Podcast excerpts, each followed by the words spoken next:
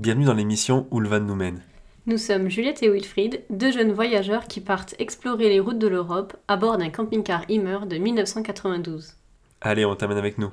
C'est parti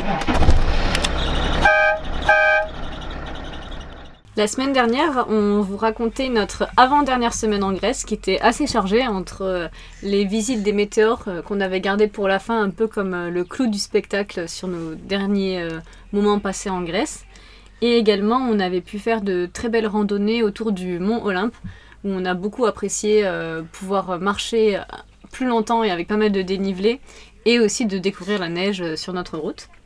Cette semaine, donc c'est notre dernière semaine euh, qu'on a pu passer en Grèce. On s'est rapproché euh, progressivement vers euh, la frontière pour notre prochaine destination. Jour 1, vendredi 4 juin.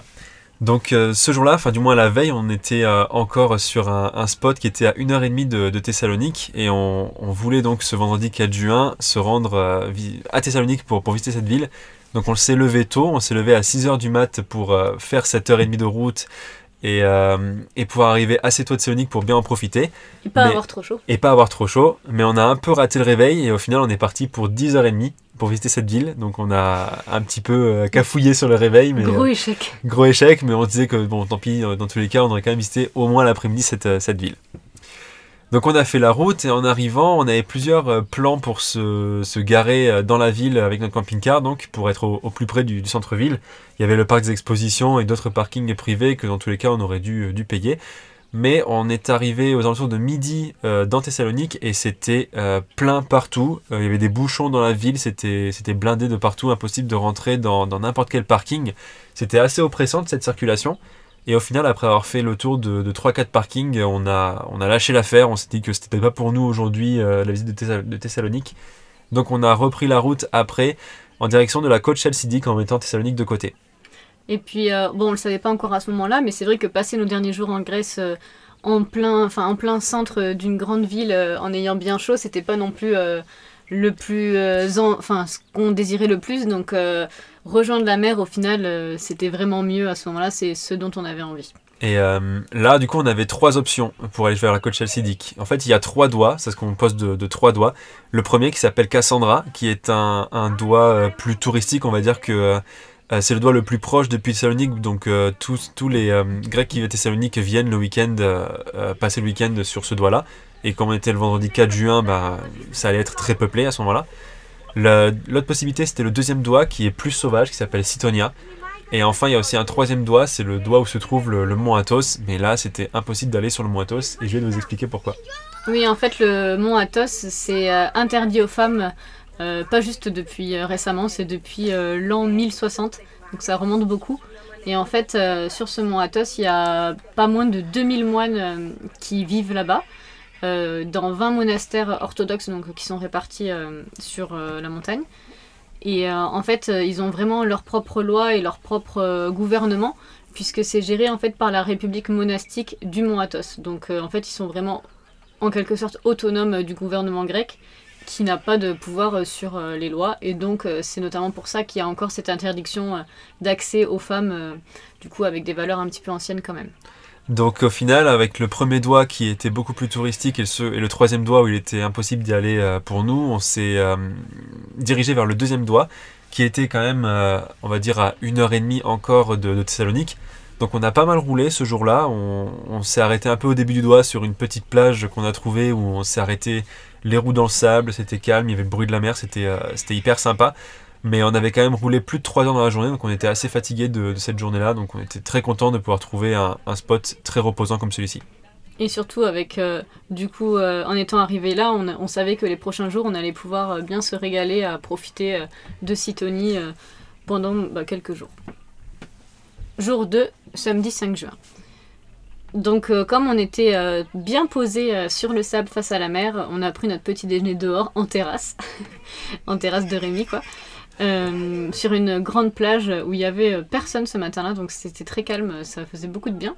Et euh, à la base, on avait prévu de passer la, journée entière sur cette plage, parce qu'on était vraiment, quand on est sur le sable, c'était qu'on avait la mer en fait face à nous à, 5-6 mètres, donc on pouvait vraiment sortir du camping-car, aller se baigner, rentrer à l'ombre pour se protéger du, du, soleil qui tapait quand même assez fort. Et on aurait bien aimé pouvoir faire ça toute la journée, mais en fait, vu qu'on était samedi, il y a quand même beaucoup de locaux qui sont arrivés et proche de nous, il y avait beaucoup de, euh, de, jeunes, je pense des, étudiants ou quoi, qui venaient pour, euh, pour s'installer et passer le week-end. Ils installaient des sortes de grandes tentes avec euh, beaucoup de, packs de, bière, d'eau, etc. Enfin, beaucoup d'affaires. ils avaient même installé des tiki torches tout autour, donc ils avaient bien balisé l'espace. et ils partaient pour faire une, grosse, une grosse soirée. C'était un peu le cas partout sur toute, toute la plage. Donc on, pour éviter le bruit, on a préféré partir et rejoindre notre plage un peu plus éloignée. On est descendu euh, plus euh, au sud donc euh, du doigt vers, vers l'est. Mhm. où c'était en fait où il y a la ville non construite de Sitoni. Donc en fait il y a cette ville qui n'a jamais été construite comme son nom l'indique. En fait il y a plein de routes qui sont goudronnées enfin, en flanc de falaise et et c'est complètement un vrai labyrinthe parce qu'en fait, il n'y a aucune construction mis à part les routes, il n'y a même pas de panneaux qui indiquent un peu les directions. Si, il y a, y a les, les, écritures au sol. Ouais, c'est écrit sur le sol, y a, aussi. Ouais, il y a euh. des, des flèches, mais euh, c'est pas des flèches faites par, euh, par le gouvernement. Je pense que c'est vraiment les, les, petits commerces qu'il y a dans le coin parce qu'en fait, il n'y a pas de maison ni rien, mais à toutes les petites criques qui sont exploitables, on trouve des petits bars et, et, tout ça qui sont installés euh, sur la plage directement. Mais il reste encore des criques euh, très sauvages. Et il reste quand même des criques très sauvages, donc en fait on s'est retrouvé dans cette ville non construite, dans ce labyrinthe, à juste euh, explorer différentes criques et tout ça. Et, ce soir-là, donc le, samedi 5 juin, on a, on a rejoint Marie et, et Adri sur une petite crique qu'ils avaient trouvée face au Mont Athos, dans une eau transparente. C'était, c'était assez beau. On s'est baigné avec le soleil couchant.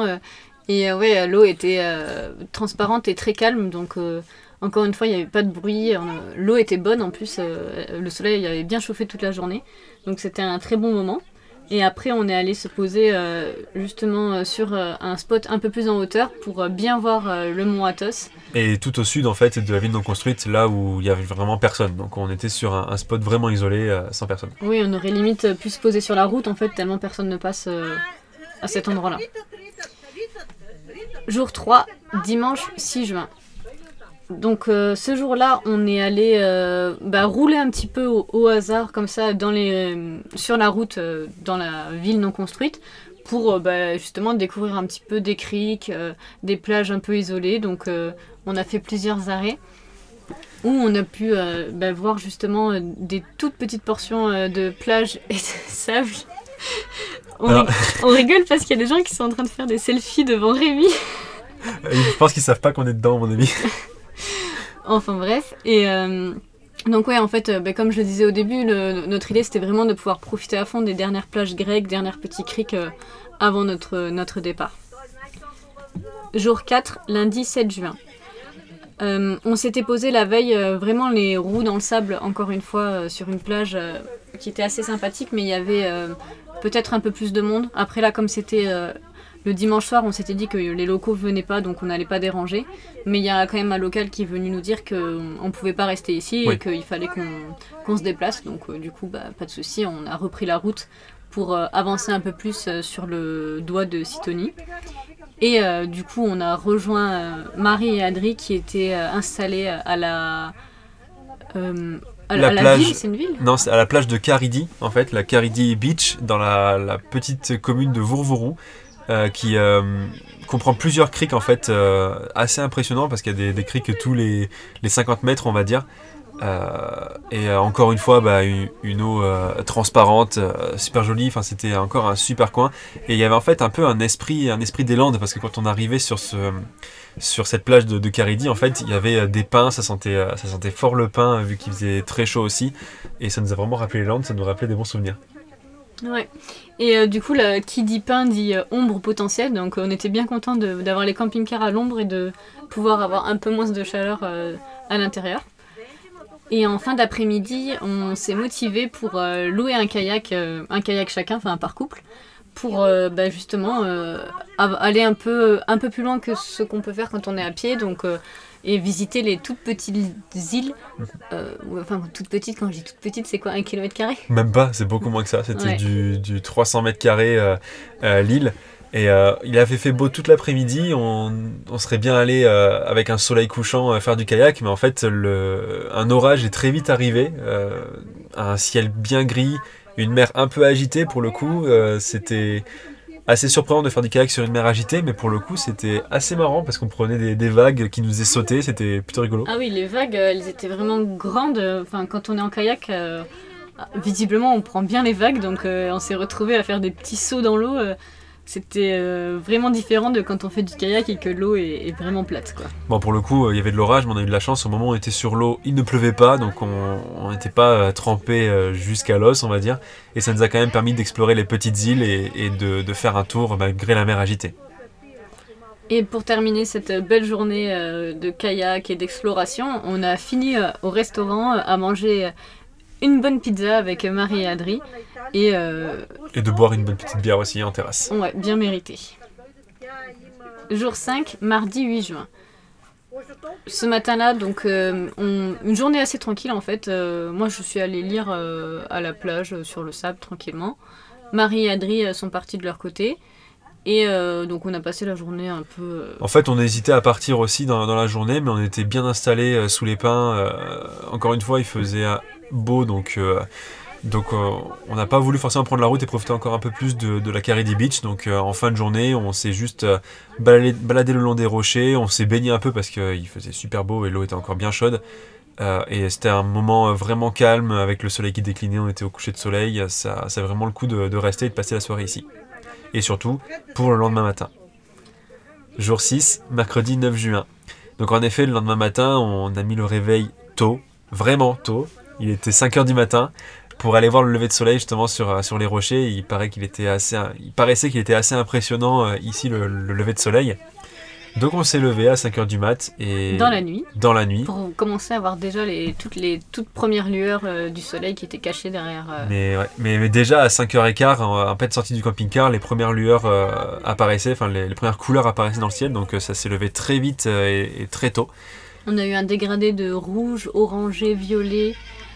Et euh, ensuite le soleil qui était euh, vraiment gros et qui faisait une grosse boule rouge euh, qui sortait derrière la montagne.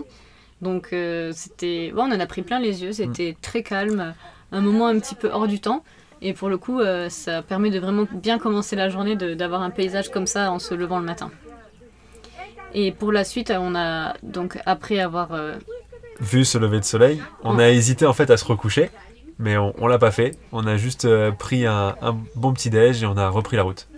La route euh, qui était quand même assez longue puisque l'objectif c'était de rejoindre le lac Kerkini qui euh, est très proche euh, de la frontière qu'on voulait passer. Donc pour s'avancer un petit peu sur notre itinéraire. Et donc on a roulé plus de 3 heures. Sur le chemin on a profité pour faire un petit peu le, le plein de tout, le plein d'eau, de gaz, d'essence, de course parce qu'on était un peu à vide. Et oui avant de changer de pays on aime bien être bah, tout opérationnel comme ça. Vu que c'est un nouveau pays avec euh, des nouvelles, euh, nouvelles façons de faire, etc., on ne sait pas si on va trouver facilement. Donc comme ça, au moins, on arrive dans le pays, on est tranquille. Euh, le, lac, Kirkini, c'est une réserve naturelle et en arrivant, on a eu la chance d'arriver au moment où, où il y avait un vol de, pélicans et d'autres oiseaux qui étaient noirs, mais je ne me souviens plus du nom de, ces oiseaux. Donc on roulait sur la, route le long du lac, qui était vraiment au, bord du lac, avec les, les pélicans et ces oiseaux-là qui, qui volaient à la même vitesse que nous à côté de nous. C'était assez impressionnant. Euh, on, a, on a bien aimé cette petite arrivée un peu en fanfare, on va dire. Et euh, sur le lac, du coup, on avait trouvé un, un petit spot euh, où se trouvaient déjà Marie et Adri, que l'on a rejoint du coup euh, à ce moment-là, Pas changer. pour pas changer. Euh, on était posé à l'ombre et euh, du coup, euh, c'était assez intéressant parce que vu que c'était une réserve naturelle, il y avait beaucoup de, de biodiversité, euh, notamment animale qu'on a remarqué. Il y avait des donc les pélicans et ces oiseaux noirs là aussi. Il y avait des vaches, euh, des, des bardeaux ou des chevaux, on, on sait pas trop. Euh, beaucoup d'espèces d'oiseaux différentes, des sauterelles beaucoup en nombre et surtout malheureusement beaucoup de mouches qui nous ont pas mal euh, posé de petits problèmes. Ouais, on n'a jamais eu autant de mouches dans le camping-car et on n'a jamais autant galéré à les faire sortir, même une fois parti du spot, quoi. Mm. Et euh, donc cet après-midi-là, il y a euh, Cindy et Jérémy, donc euh, du compte Instagram Léon Himmer, qui ont du coup aussi un Himmer et qui voyagent depuis le mois de mai. Ils sont belges, qui nous ont rejoints bah, au bord du lac. Donc c'était l'occasion de partager un moment avec eux, de connaître un petit peu bah, leur itinéraire, ce qu'ils avaient envie de voir, etc. Eux, ils, voyagent avec leur chien qui s'appelle Stick. Et euh, la petite particularité aussi, c'est qu'ils ont une moto euh, accrochée à l'arrière de leur camping-car. Ils ont aussi un kayak et un kitesurf. Donc, euh, ils sont bien équipés. ils sont bien équipés et c'est vrai que c'est toujours euh, intéressant de voir euh, bah, ce que les voyageurs prennent avec eux euh, dans un camping-car, parce que c'est vrai que les, les possibilités sont nombreuses et du coup c'est inspirant et ça peut donner des envies euh, bah, pour la suite. euh, Enfin, en tout cas, ça donne des idées. Et eux, du coup, ils venaient de, de passer plusieurs jours en Roumanie et en Bulgarie, donc ils ont pu nous donner des petits conseils. Et comme ils arrivaient en Grèce, ben, nous, on a aussi pu leur donner des petits conseils euh, sur la Grèce. Donc c'était un temps d'échange euh, et de rencontre qui était, euh, qui était très sympathique. Donc on a passé, bien évidemment, la soirée tous ensemble. Euh, À discuter et à échanger de bons plans, clairement. Jour 7, jeudi 10 juin. Bah, on a encore passé la matinée ensemble à discuter, à échanger. Et euh, il y a encore un local qui est venu nous voir pour nous dire qu'on ne pouvait pas dormir ici puisque c'était une réserve naturelle, donc on pouvait rester la journée mais qu'il fallait qu'on parte euh, pour la nuit. Donc du coup, on s'est dit que c'était l'occasion euh, de, bah, de se rapprocher réellement de, la frontière qu'on voulait passer. Et euh, donc bah, Léon et ont continué, euh, Cindy et Jérémy ont continué leur route euh, vers euh, bah, la suite de la Grèce. Et nous, euh, avec euh, Marie et Adri, on est allé se rendre sur un spot vraiment à, je sais pas, 5, Quelques kilomètres de la frontière à 5 km peut-être même pas de, de la frontière. euh, que l'on voudrait passer. Mais euh, on vous dit pas pour l'instant euh, quel pays, de quel pays il s'agit. On vous racontera ça la semaine prochaine, je pense. voilà. Donc à la semaine prochaine pour savoir où, sommes- où nous sommes actuellement. C'était l'émission Où le Van nous mène avec Wilfried et Juliette.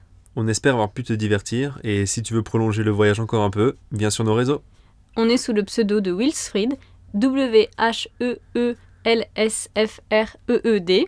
C'est un peu long, mais ça veut dire des roues libres. Allez, ciao, à la semaine prochaine.